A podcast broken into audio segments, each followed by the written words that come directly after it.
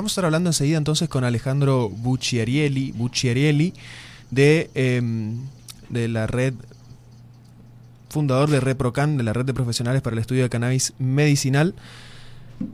Eh, y nada, hablando de, de quemas. Ah, ese que quería relacionarlo de alguna forma, no. Te cuento, es una red que funciona desde inicio de 2019 y como decías es una red de profesionales para el estudio de cannabis. Acompañan a pacientes y familiares y trabajan en el estudio del cannabis medicinal y la fitoterapia, articulando con organismos públicos, ONGs, dirigentes y la comunidad. El objetivo es garantizar el acceso a la salud de manera integral con bases en la soberanía de las personas y de la tierra. Actualmente también están participando en ejes de trabajo que involucran la formación académica, la educación, el control de calidad y la reducción de riesgos asociados al cannabis. Estamos en comunicación con Alejandro Mucherieli, muy buenos días. Gracias por atendernos. Te saludamos Pato, Iván y Diego. ¿Cómo estás? Hola, buenos días. Todo muy bien por acá. Gracias por la entrevista. Y bueno, estamos acá para ayudarles en lo que sea necesario y discutir un poco de esta manera todos los avances en materia legal y académica vinculados al cannabis. Bueno, la, primera consulta tiene que ver con, con ReproCan, con, la, con esta red entonces de profesionales para el estudio del cannabis. ¿Qué es lo que se estudia precisamente? ¿Tiene eh, fines medicinales el estudio que están realizando? Eh, nosotros somos una asociación civil de profesionales que articulamos con ONGs, con organismos públicos, privados, con personas que legislan en materia de salud y en ese sentido participamos en actividades que involucran lo que es la educación, la formación académica, el control de calidad de preparación de cannabis y el asesoramiento y acompañamiento de pacientes como una estrategia vinculada a la promoción de acciones eh, solidarias y también de la salud. Perdón, me, me refería a cannabis medicinal, el término correcto es terapéutico, ¿verdad? Eh, sí, sí, normalmente se usa el término terapéutico porque dentro de, las distintas terapias está la fitoterapia, aromaterapia y otras disciplinas que forman parte de lo que es la medicina integrativa, es decir, integrar el uso de plantas y sustancias naturales con la medicina de síntesis, que es la que generalmente uno conoce. Bien, ¿qué es la fitoterapia, Alejandro? De una manera muy criolla, entiendo que es eh, la marihuana sintética o la marihuana a través de píldoras. En realidad, cuando hablamos de fitoterapia, estamos hablando de una disciplina que hace uso de plantas medicinales para tratar distintas dolencias, enfermedades y síntomas, siempre eh, valiéndonos de productos naturales, a diferencia de la terapia tradicional que usa medicamentos que son elaborados en laboratorios, que no se obtienen de fuentes naturales como las plantas. Ah, bien, pero mm, ahí, confundí, pero ¿hay como algún desarrollo en, en productos sintéticos? Claro, ahí tenemos, que hoy en día el mercado farmacéutico, sobre todo en Estados Unidos y Europa, permite sintetizar algunos componentes del cannabis, que es el THC, un componente que es eh, psicoactivo, que tiene acción terapéutica, tiene acción analgésica, antiinflamatoria, pero eso se hace en laboratorios y se, venden como una molécula única, a diferencia de lo que son los fitopreparados de cannabis, que son extractos de las flores de cannabis, pero que tienen una gran cantidad de componentes que trabajan coordinadamente y ejercen un efecto muchas veces superior a un solo componente como en los medicamentos de síntesis y por otra parte tiene beneficios por donde cada molécula química presente en ese extracto ejerce un efecto que se va reforzando con el resto o a veces se va atenuando y evitando efectos adversos. Muy interesante el tema este que yo les estoy comentando por el hecho de los beneficios que tiene el uso de aceite o extracto sobre el uso de un producto único sintético. En, este caso, con la legislación eh, nueva o digamos más reciente que justamente habilita el estudio eh, de, la producción eh, con fines terapéuticos, al ser sintético, ¿no está relacionado directamente con la planta o sí? En el caso de productos sintéticos que se hacen en laboratorios, están relacionados con una copia, es como una copia de las moléculas originales. El tema es que cuando uno sintetiza un producto de estas características, no exactamente se replica la misma molécula. Hay pequeñas diferencias, es como un producto original y un producto réplica que dura menos. En este sentido, las copias de los cannabinoides que podemos llegar a encontrar eh, no, no reflejan exactamente la naturaleza de la molécula, tienen pequeñas diferencias y eso puede dar lugar a efectos adversos. Entonces, la importancia de usar productos naturales eh, y un gran número de, productos dentro de un gran extracto es el beneficio de la fitoterapia, especialmente en cannabis, donde también la planta tiene un cierto estigma ¿no? en lo que es el uso, ya que también tiene injerencias legales. Al día de hoy está la ley de estupefacientes, la 23737, que penaliza la tenencia de cannabis. Y en ese sentido estas nuevas decretos y resoluciones desde el año pasado, donde se autoriza el cultivo, la cosecha, la producción, entre otros usos de cannabis, se ve reforzada con una resolución de este año, la 800 del 2021, donde se permite el autocultivo. Y acá llegamos a un nivel muy superior en cuanto a derechos de las personas, porque pueden cultivar hasta nueve plantas en un domicilio, en el registro llamado ReproCam, que es el registro del programa de cannabis.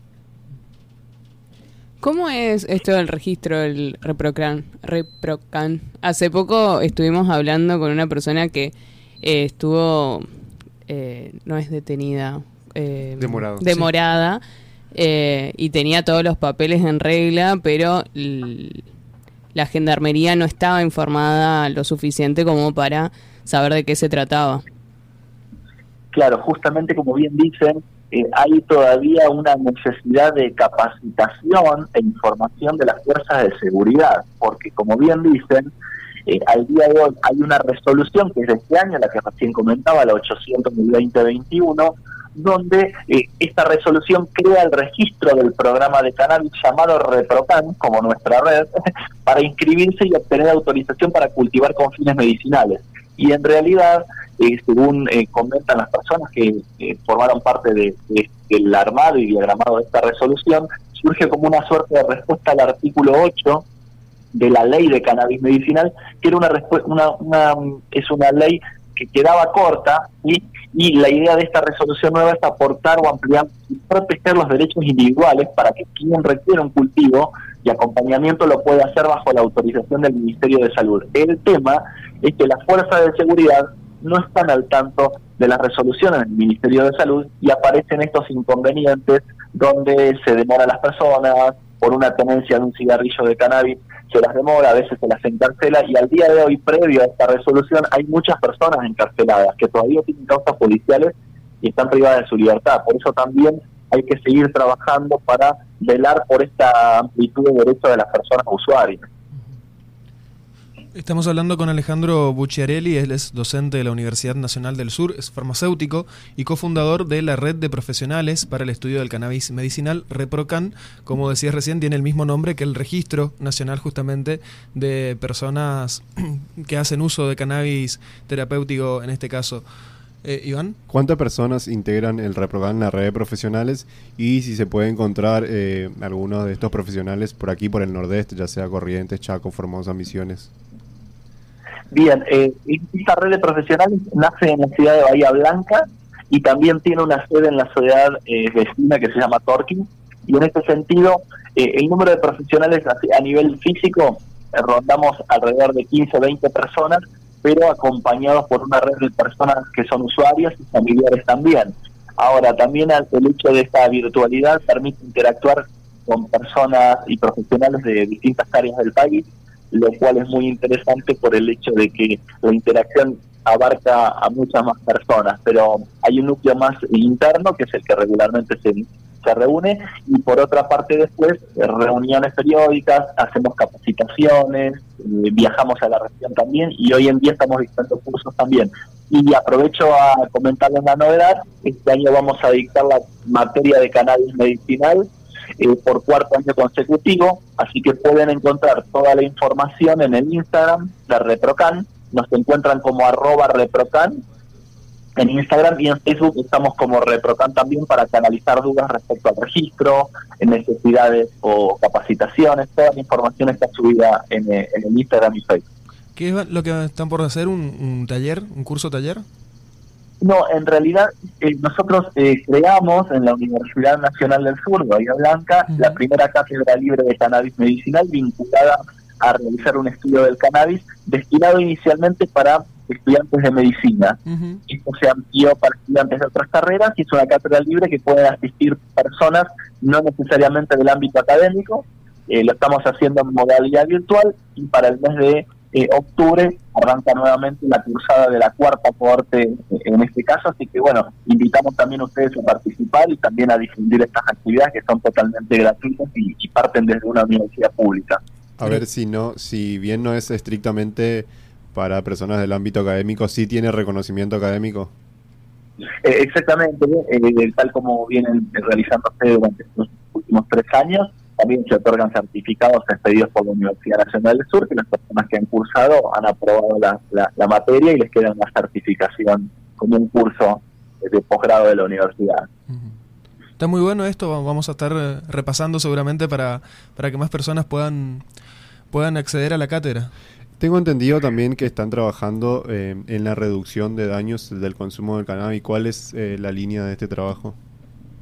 En este caso, normalmente eh, lo que intentamos hacer es, dentro de los cursos y capacitaciones, brindar información respecto a, primero, los, beneficios del cannabis, pero también lo que conlleva, no, no, no tanto el riesgo, pero sí el seguimiento médico terapéutico, que eso es lo que fomentamos.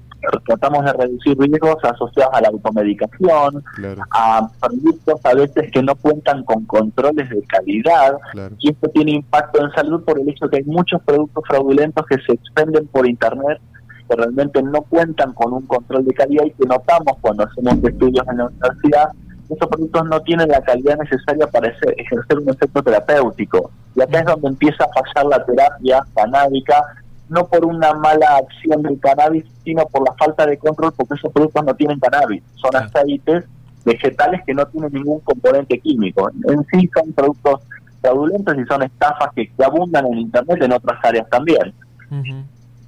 Justamente me venía a la mente el trabajo que hacen hace muchos años asociaciones como Mamá Cultiva, por ejemplo, que incluso, incluso no, al margen de, de la legislación anterior, eh, se veían en esta, en esta necesidad de cultivar eh, de manera oculta, de producir sus propios aceites para, para poder atender las necesidades, eh, en este caso eran de, sus hijos, ¿no es cierto?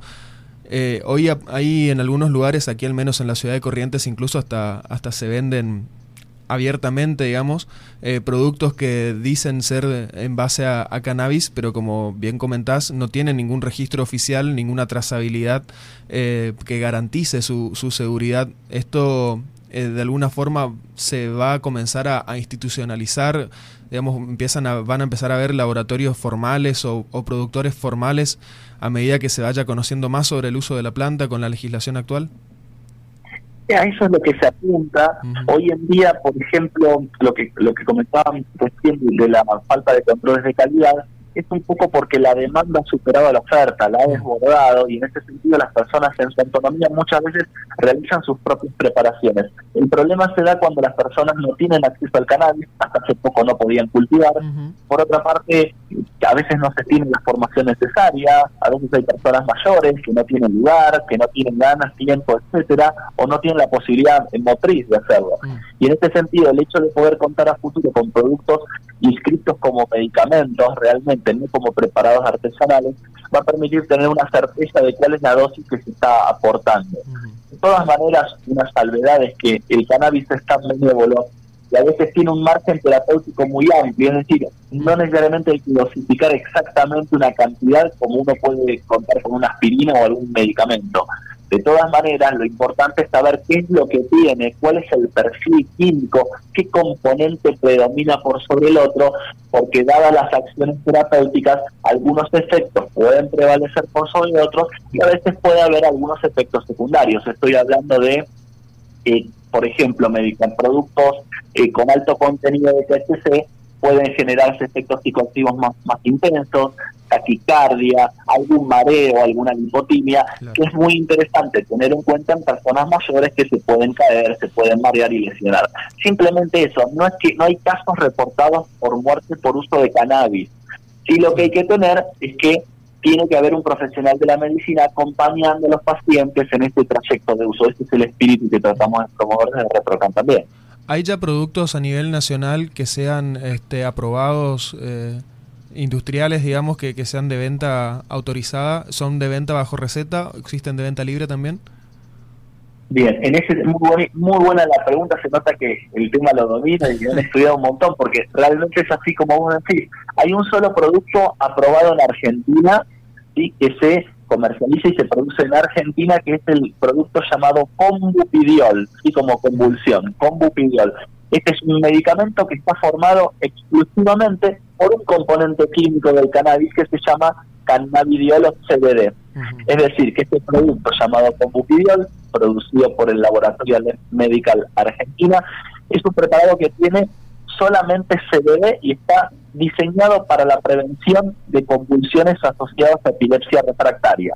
Este producto es data de este año recién. Se puede encontrar en farmacias, pero requiere para su prescripción eh, la, eh, digamos, el diagnóstico de epilepsia en, el paciente que va a utilizarlo. Eh, es para este destino nada más. Si la persona no cursa con epilepsia, no puede acceder a este preparado. Esto que nos deja como mensaje que al día de hoy seguimos necesitando el autocultivo para proveer aceites artesanales donde en la autonomía de cada paciente puede encontrar el mejor tipo de aceite o de producto a base de cannabis para su dolencia.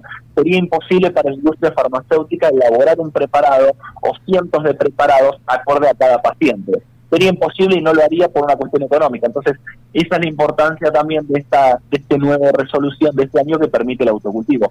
Poder disponer de plantas cada paciente luego de años de uso ha logrado dar con esa con ese perfil químico necesario para tratar su sintomatología.